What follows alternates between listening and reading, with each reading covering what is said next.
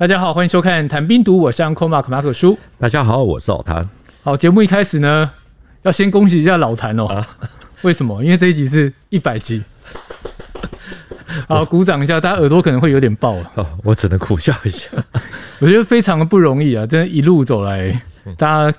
看着老谭成长，好，好，那我们不要冷太多消微。我们现在回到节目上哦。最近其实讲了两集，台湾比较少提到的少年战神马仲英，对，是引起真的很多的讨论。那也有一些比较好奇的地方，就是有提到说蒋介石从盛世才的手中去收复新疆，是那这一段是怎么样的一个发展？你要不要来一个发射那种真城炮？好吧，用个军事术语来讲一下那个其实比较遥远地方的故事。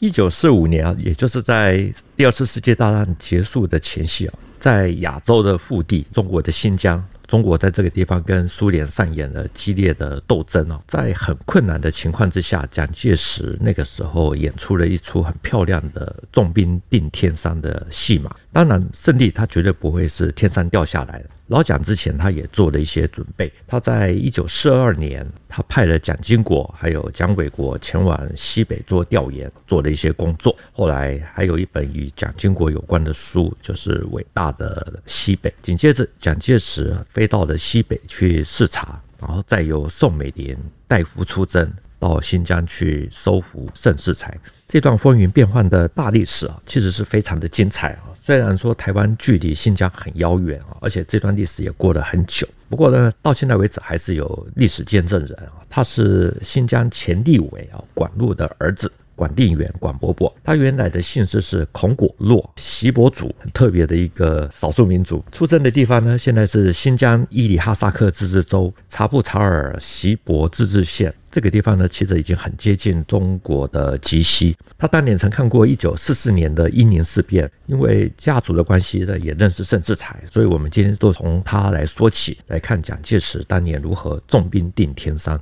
这位广伯伯见过盛世才，是那其实由他来讲这段历史，我觉得会有可信度会提高，而且应该有蛮多内幕的。广伯伯是新疆锡伯人。这个锡伯族呢，他其实是清朝乾隆年间从东北调到新疆去戍边的一支部队啊。他们是正蓝旗，他的爷爷富勒富伦是清朝锡伯营最后一任的领队大臣，所以他说整个锡伯族其实都是归他们家在管。至于他的父亲管禄，曾经做过新疆省政府驻南京代表，用现在大陆的话叫做。其实就是各省的驻京办。那他在一九四八年的时候呢，曾经当选首届的立法委员。现在大家可能都不知道他是谁，可是总是知道说有国玺这个东西啊。那这个国玺呢，其实用的是新疆和田玉，是广禄在一九三零年奉命从新疆护送到南京。那他在中途呢，还先送了一块玉石西瓜，这个很名贵的，先送给少帅张学良。那这些历史呢，其实管路都把它写在他的回忆录里面。广伯伯他的父亲除了献过和田玉之外啊，还有一个很不简单的地方，就是娶了三任的老婆。第二位太太呢，她是俄罗斯人，所以广伯伯他也有一个姐姐啊，是俄罗斯血统的。那，因为他们家好是真的是有过特殊啊，算是非常的多元。那所以广伯伯呢，他会说满语，还有锡伯语。维吾尔语，甚至于我们现在说的中文汉字，他是来台湾以后才学的。这真的是一个非常特别的家族，对，而且血统是也是可以追溯到很久很久以前。是，而且我觉得从他的看法来讲，应该会跳脱比较传统的那种对立吧。对，他会用更多元的角度去看一些事情。是在广伯伯的眼中啊，当年的苏联其实是进步的，因为他们有科技啊，房子新、漂亮、干净、舒适。那衣服穿的也好，什么通通都是进步的，所以他说新疆人其实对苏联人啊，其实是又爱又恨，爱的是他们的科技进步可以给生活带来改善，恨的地方呢，大概就是步步紧逼，所以是相当矛盾的。这种又爱又恨的感觉 是。好，我们还是不要谈了。我先谈谈他们那个跟盛世才的关系。好了，广伯伯说哈，盛世才他统治新疆其实是非常残暴啊。这个我们之前也有提过，那其实相当多的书也都有提到这一点。那在一九三九年啊，因为盛世才转向亲苏的路线，他的父亲管禄呢就跟盛世才其实是算起了矛盾，理念不合。对，结果就被关到迪化的监狱啊，一关就是五年八个月啊，一直到盛世才垮台，他的父亲才获释。那盛世才在下台之前呢，还把广伯伯他家的财产都没收。那个时候大概有三十万俄罗斯的卢布都被没收了。那那个时候呢，五个卢布啊，大概合一美元，总数大概是六万美元啊。那其实是一个相当大的一个数字啊。另外呢，牛羊马还有骆驼这些。大概总共两万多头，也全部都被没收。就除了刚刚那六万美金换算下来，是在当时是一笔巨款。对，对对，包含这牛羊骆驼两万头，其实真的是大户。他们家应该环境是真的非常不错。是因为他们是清朝最后一任西伯野的末任领队大臣，他爷爷 对。所以这个来头不小，盛世才因为没收了他家的财富啊，他父亲管路来到台湾的时候，其实也没带多少钱，经济比较拮据，所以就去跟盛世才讨钱。那有一次呢，广伯伯说他坐火车遇到了盛世才啊，盛世才一看到他，知道说，哎，这个小子是来自于新疆，认出来他了。那盛世才就很机警的，立刻就变换位置。盛世才的反应其实很戏剧性哦，对，因为在新疆的时候。把他的家产给没收了，就来台湾，因为那时候已经失势了嘛，对，对不对？没有权利了，所以就看到，所以有很多人跟他要钱了，他也必须要把很多的钱给吐出来，吐出来，对，打点打点。好，其实之前在马仲英在节目当中，我们有提到盛世才呢，其实是在一九三四年引苏联的红军，然后击败了马仲英，对，之后在一九三八年又允许苏联的红八团以规划军的名义进驻新疆的哈密。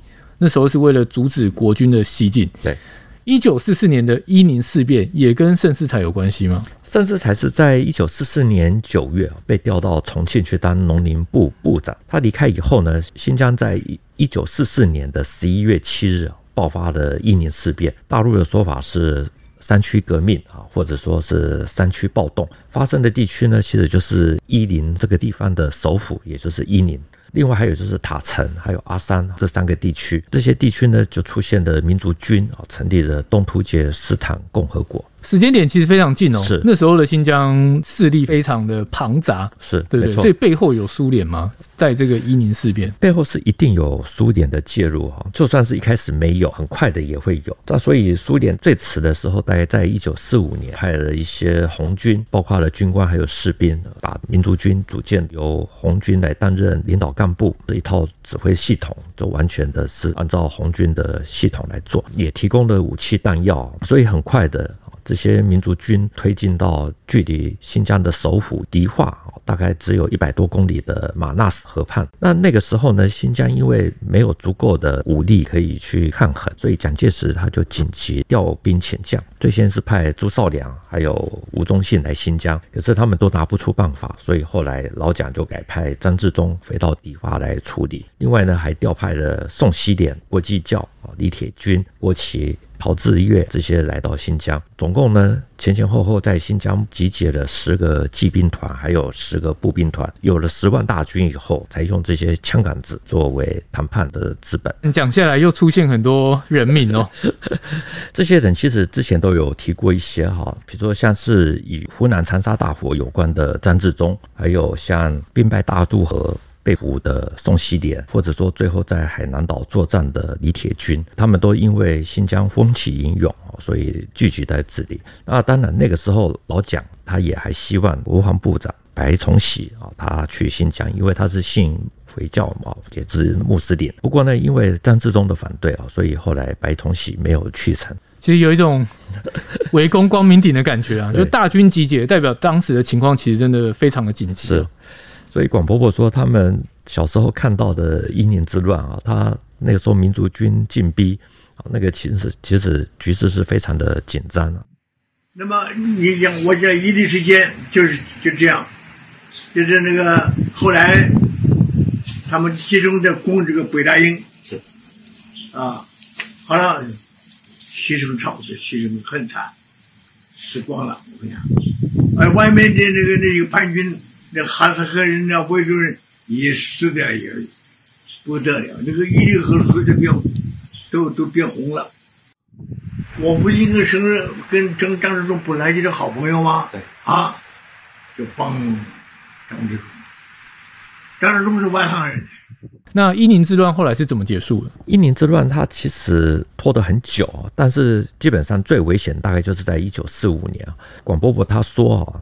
那个时候的东土政府之所以能够平息下来，最主要就是张自忠和他的父亲广禄，其实本来就是旧事，临时派到新疆的汉人，其实对新疆不够了解啊。那他父亲是锡伯族，对新疆有一定的了解，还有影响力，所以就建议张自忠搞联合政府。张自忠于是就任命广禄为国民党新疆省党部执行委员，协助来平息各地的暴动。后来呢，在广禄的协助之下，东土政府还有新疆省政府双方经过了协商，同意正式成立了联合政府，共同在理发室办公。广播说：“，东土政府呢就这样子无形中就被消解。”当然了，只剩下新疆省政府。其实有的时候事情不会这么的简单啊，所以我们有时候在讲这种事情的时候，还是要看整个外在的环境，因为这也跟当时的国际情势有关。因为我们知道，日本在一九四四年的一号作战，汤恩伯他在湖南的这些部队啊，其实一接触就惨败，所以美国看到这种情形啊，就对国军没有信心，希望能够苏联出兵，所以才有了之后的雅尔达密约，两强呢就把外蒙古给独立了。那蒋介石知道之后呢，也无可奈何，所以他在为了一年事变来跟苏联进行谈判的时候，他也要求啊，就是说只要苏联承认中国对新疆的主权，那他可以承认外蒙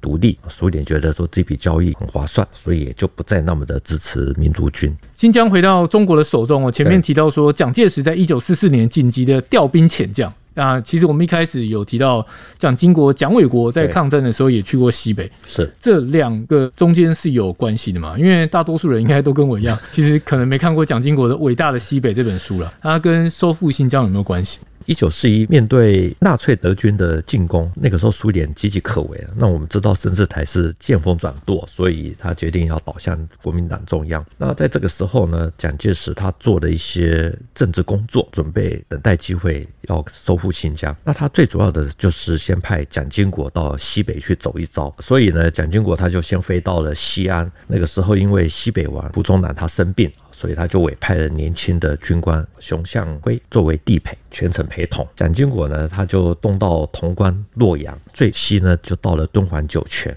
但是呢，盛世才那个时候呢，因为他个性比较多疑，认为蒋经国来者不善，就不准进入新疆。所以蒋经国他的西北行没有踏入到新疆，只能说他真的是新疆王啊！对，连蒋经国去都不甩。而且那时候其实他也已经表态要回到。就是去国民党了，就是，但他还是不让他进去。对，不过呢，因为有了这趟的考察，所以才有了蒋经国的这本伟大的西北啊问世。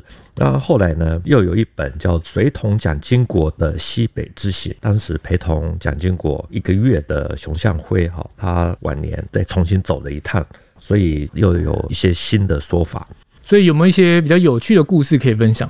小蒋这本伟大的西北啊，他提到。西北什么东西都大，不管是牛啊、羊啊、猫啊、狗啊，哦，什么都大，只有一样是小的，就是女人的脚是小的，小到只能在地上爬。可是呢，他们还是要下田，比如去拔草做工。那因为走不动，来回都只能由老公来背。蒋经国还说，在甘肃平凉的有一天晚上，当地的回人请他吃饭，他还闹了一个笑话。他说他本来是知道穆斯林是不吃猪肉的，所以在吃饭的时候呢。就好意的问他们说：“你们这边的猪很少吗？”其实原意就是说，你们是不是不喜欢吃猪肉？他说：“结果没有想到，餐桌上没有任何一个人回话。”那小蒋就说他感到很奇怪啊。结束以后就问了。别人啊，然后等一下就告诉他说，在穆斯林的面前呢，猪这个字绝对不能讲，连出现都不能出现。对，对，然后说他们称猪为黑东西，假如你在他的面前讲到这个猪这个字，他们会很不高兴。对，这个我们那时候在北京驻点的时候，是其实也有人有提醒过，嗯、就是去一些餐厅的时候，对对啊，因为猪。其实对伊斯兰教而言啊，它本来就是代表肮脏的意思啊。所以蒋经国发现，如果有汉回混居的地方，你要区分哪个地方是汉人，或是哪个地方是回人住的，其实你只要看哪里比较肮脏，好，哪里有猪，那个就是汉人住的；哪个地方比较干净的，那就是回民住的。他还讲清真寺其实是非常的干净，里面有礼拜堂，还有可以洗澡的净水堂等等。他说这些都很值得我们好好研究。因为什么？因为这个教堂能够吸引大家去，代表里面的设备好，去的人都觉得说啊，这个地方是非常的舒适。所以他说以后等到我们要建大礼堂的时候，也要有这些设备。但是用。环境来区分汉回居住的地方，这是蒋经国的经验谈嘛？实际上是真的可以套用吗？呃，实际上应该也是可以哦。我们前面提到的广伯伯，那个时候他在新疆迪化，他说你要去。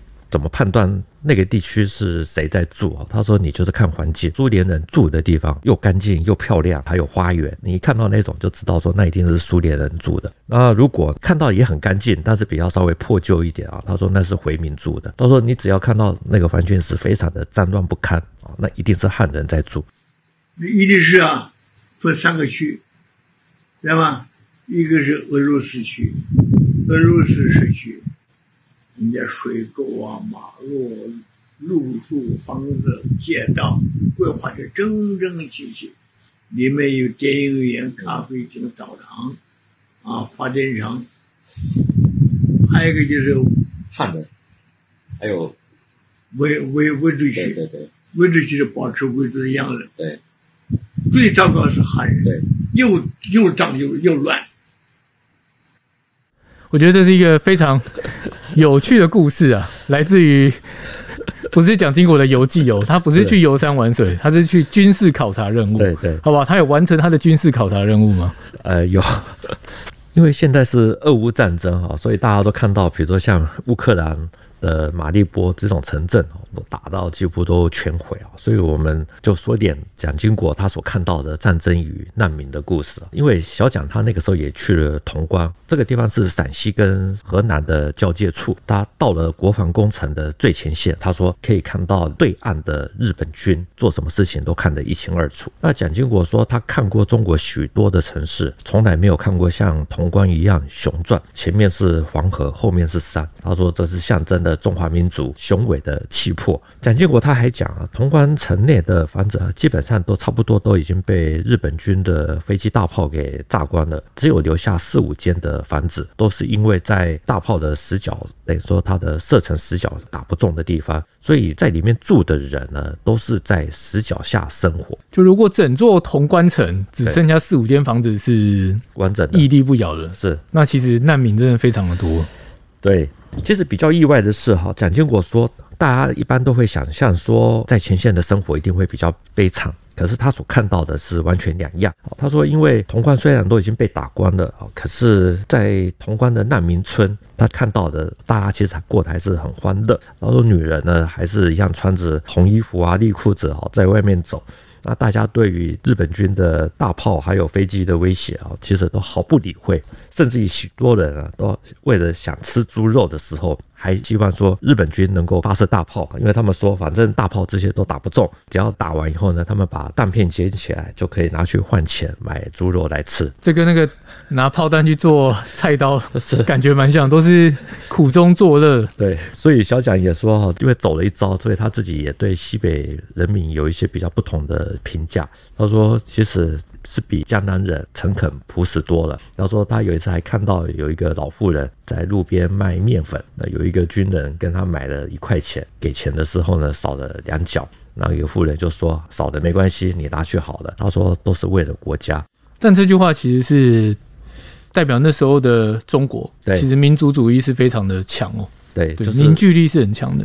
呃，基本上就是被日本给激发出来。所以蒋经国这趟西北行呢，除了增加他对西北的了解之外呢，还有就是也多少侧面了解了一些新疆的问题，同时呢，也对迁都的这个计划秘密的进行考察，看看兰州是否适合作为首都，就是万一重庆不守的时候，可不可以当备胎。所以他还有提到如何建设西北啊。那第一个最重要的问题就是要改良水的问题，第二个就是要植树造林，第三个交通问题，第四是农业啊。其实跟现在所看到的大概都差不多，对。对，有点像大陆之前其实有提过西部大开发，对，其实都是改善，先从基础建设开始。是，所以在抗战末期啊，重庆那个时候也掀起了一股开发大西北的热潮。因为要打持久战，你必须要培养你的可持续的战斗力量。也就是说，如果重庆失守，要先做好迁到哪里的准备。所以这也是那个时候所谓开发大西北，也是一条必走的路。我们前面提到蒋经国到西北，结果没见到盛世才，哦，被新疆王挡在了新疆的外面。但是他的实地考察、田野调查之后，出了一本书啊，内容刚刚其实老谭有分享了。我个人觉得是比较像游记，它有一些比较实在的内容嘛。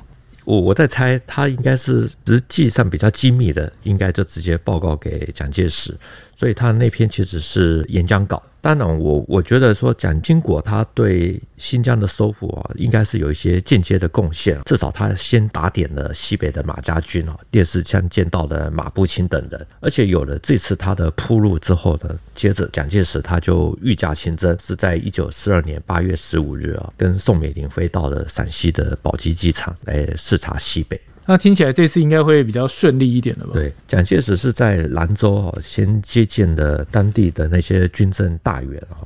那接着他在八月二十七日啊，就从兰州飞到了西宁，开始对青海进行视察。那西北诸马呢，他们也也还献马表示忠诚。蒋介石的这趟西北行呢，其实最重要就是对新疆做的一手硬啊，一手软的准备啊。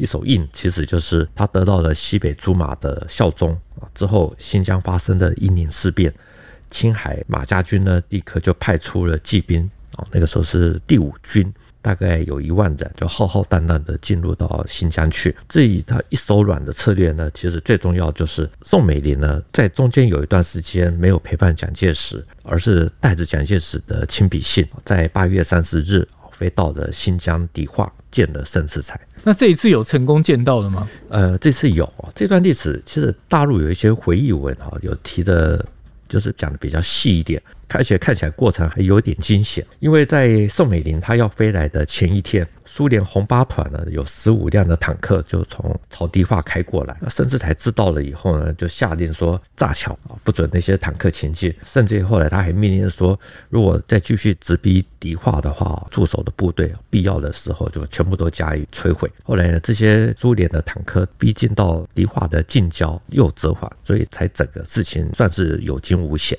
这听起来真的蛮紧张的。是宋美龄，她是在八月三十日飞到迪化。那第三天她就搭飞机回到了兰州。那基本上呢，她这次的任务其实算是圆满成功，至少她有做到收复盛世才的任务啊。因为之后呢，国民党他可以在新疆建立省党部，国军可以入新疆。还有中央也可以派员进入到新疆去协助建设，所以重庆的国民政府呢，建设大西北，还有到新疆去啊，那个时候是最热门的口号，很多年轻人都受到这样的鼓舞啊，要学张骞啊、班超啊，要去立功西域。我只知道宋美龄去过美国演讲，但没想到还有跟新疆这么有渊源，因为。盛世才呢，他与宋美龄有这段接触啊，所以他在一九四九年以后来到台湾，他写了一本书，叫做《如何顺利达成光复大陆的使命》。反正那个时候这种书很多，那它里面有一些很奇怪的建议啊，比如说像是要在中共的核子牙还没有长成之前，台湾应该要采取强硬的外交路线，废除中美协防条约，解除美国的限制，赶快反攻大陆。所以他也建议说，因为要反攻大陆，所以应该要派特使到各。国去说明，那最适合的人选呢，就是蒋宋美龄。我们前面提过，其实盛世才是枭雄，对，是有野心的人。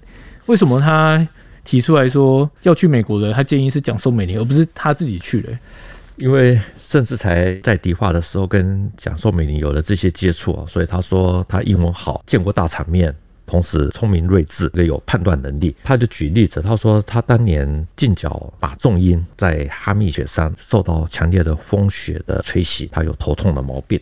啊，之后呢，他又为了新疆每天伤透脑筋，就常常有失眠的问题，所以他就跟蒋宋美龄讲说，看能不能让他不要再做了，跟着他到兰州去见蒋委员长。结果蒋宋美龄说，现在换人做做看，不会更好，会让新疆陷入更大的危险，你一定要留在迪化，所以他才打消了兰州之行的想法。然后他就对蒋宋美龄给予高度的推崇，他说从这个地方就可以看得出来，宋美龄有过人的聪明智慧。好，我其实现在去呃消化这段文字，我也另有另外一个感觉了，但可能不太方便讲。不过呢，收复新疆，我觉得大家也没想到，跟蒋家其实是真的是都扯上关系，对，离不开。对，这个我在想，这个盛世才他会讲这些话啊，主要应该也是人在台湾。所以就只好讲这些，很话真的讲得很漂亮。对对对，理论上那个时候是因为苏联红八团哦他们还在新疆的东部哈密哦，其实中央军也进不来，所以甚至才他还能做他的土皇帝。那如果说讲宋美龄很不识相的说，你还是去，盛世才不去，都等于撕破脸了。所以还包括我们之前提到的，就是蒋经国也根本进不了新疆，所以你就可以知道说，那个时候如果要讲民初军阀的割据，盛世才一定是排第一。总之，到了一九四三年啊，盛世才他加入了国民党，取消了他的六大政策，新疆最独特的六角兴起，就也变成了国民党的青天白日。他还要求苏联红八团把他给撤出去。那同年呢？盛世才他还使用的最常用的一招，就是说宣布破获了苏联还有中共的一项阴谋，就逮捕了那个时候的在新疆境内的共产党员，包括毛泽东的弟弟毛泽民，他是被派驻在迪化的代表，也被秘密的处死。你可以看出盛世才这个人物刻画，对，其实真的是他就是很会求生存，对，说说变就变，而且是呃不留情面，对对对。接下来，国民党的组织进入了新疆，甚至还看到他的势力范围其实越来越小。那再加上他看到苏联好像又可以对付得了纳粹德国，所以就希望能够重新倒向苏联，把新疆变成苏联的一个加盟共和国。这个时候，斯大林其实对他已经很失望，所以就联手蒋介石把他给换掉。到了一九四四年的九月十一日，甚至才到了重庆去出任农林部的部长。那他走了之后，就是伊宁事变了。对对，甚至才是在九月一离开，十一月就发生动乱。一零事变的起因当然是很多的，很自然而然可以想得到的，就是有包括经济的因素。宗教的因素、民主的因素，还有各国势力在背后搅动，特别是苏联在背后的运作。那当然还有，比如说像盛世才他所留下来的一些历史的贡献。对，因为那时候说他统治新疆是比较残暴的方式。比如说像盛世才他在新疆最后两年，他大举扩兵啊，特别是扩编骑兵，所以他就要求牧民呢要献马一万匹，如果没有马，你就要交新疆币七百元。所以特别给像伊宁啊。阿山、塔城这三这些地区的一些牧民啊，造成了很大的生活压力。那我们自己呢，一开始提到的锡伯族的老人，就是管定员管伯伯，他家的财富，比如说像那些牛羊骆驼等等啊，其实也就是在这个时间点被没收。所以一年事变它一爆发之后呢，那个时候的民族军就来势汹汹。那我们前面提到，就是蒋介石在一九四二年八月，他去了西北，青海王马步芳他们献马表示归顺。现在新疆发生的伊宁事变，所以蒋介石就命令马步芳他们赶快派军进入新疆。对于马步芳而言，啊，他也求之不得。因为刚好可以把他们的马家军的势力伸展到新疆去，所以他就派出了骑兵第五军两个骑兵师，分别是战边第一骑兵第一师，还有战边骑兵第二师。那这些呢，再加上其他的，比如说胡宗南的部队，他们就沿着马纳斯河跟民族军展开了对峙。最后，蒋介石他派了张治中来新疆，他是比较亲苏的，所以用比较属于政治的方式来解决，也就是我们前面提到的管定言、管伯伯。他说，他的父亲被释放了以后呢，建议张治中用联合政府的方式来解决这些问题，才把整个事情哦，这个暂时的给平抑下来。收回新疆，整个过程看起来是非常不容易啊，是对不对？而且你不只用打仗可能没办法，所以得要用政治的手腕。对，那其实这样听下来，盛世才。亲疏也就算了，蒋介石也派了亲疏的张治中去新疆，是这样子的解决问题，这个方式你觉得对吗？这个很难说对不对哈，因为那个时候国共内战，其实蒋介石也抽不出什么太多的兵力到新疆，战之中他可以对苏强硬啊，可是你手上没有兵力，能干什么？就是寒酸的而已。所以套句现在比较流行的话哈，就是一切都要加个。内治啊，像张志忠他那个时候的行为啊，如果用现在的标准来看，大概就是内亲书。其实我们也可以用盛智才的话啊来做印证啊，因为他来到台湾以后，他也对过去自己的一些行为还有一些决策做的一些辩解，所以他说那个时候所谓的亲疏。其实是为了要应付新疆比较特殊的环境所采取的前予措施。他说那个时候中国的抗日，以当时的国家处境，你一定要和疏，你才能够避免两面受敌，这个是很浅显的道理啊。更何况那个时候苏联援助中国的军火要进入到内地的时候，一定要先经过新疆。他说我难道能不百般的敷衍苏联？难道这样子也错吗？类似像这样子的意思。所以他觉得自己被冤枉了。对对，而口吻。阿扁错了吗？盛世才错了吗？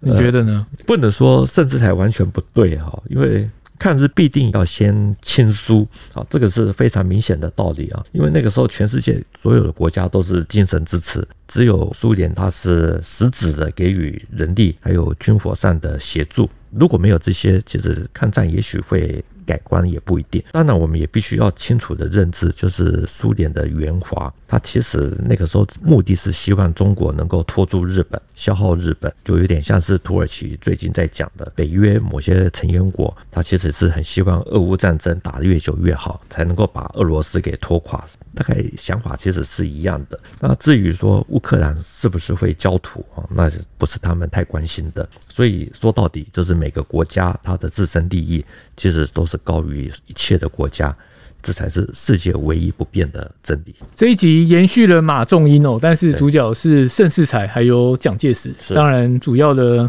战场还是在新疆。不过交锋的不仅仅是国共，其实还有苏联，甚至西边的马家军。对，我们套句。大陆网友很爱用的戏剧台词哦，那时候是，呃，他们是讲晋西北了，但我觉得其实也是一样，整个新疆那时候是乱成了一锅粥。嗯哼，尤其没想到收复新疆是跟蒋家有关系。对，但我真的觉得盛世才能屈能伸，非常懂得生存之道。作为一百级的人物哦，选他当第一百级的人物，老谭错了吗？哦，老谭没有错啊，太激动了，有什么想说的吗？一百集。一百集啊，我们一开始只是想说做个十几二十集就好，所以呃，像我们前面几十集啊，其实基本上都没有在跟网友互动，甚至也不太敢看。那个时候想说就反正就算了，那没想到这个一路走来的啊，做到现在一百集，还是真的非常谢谢大家这个给予我们的支持。那也希望在之后的节目，大家在下面的留言啊，能够更理性一点点。不用扣太多的帽子，那或包括不要对我，也不要对其他的网友扣帽子，谢谢。对啊，我觉得就我自己个人的观察啦，其实那个留言已经相对前几集已经理性很多了，我觉得这是个好现象。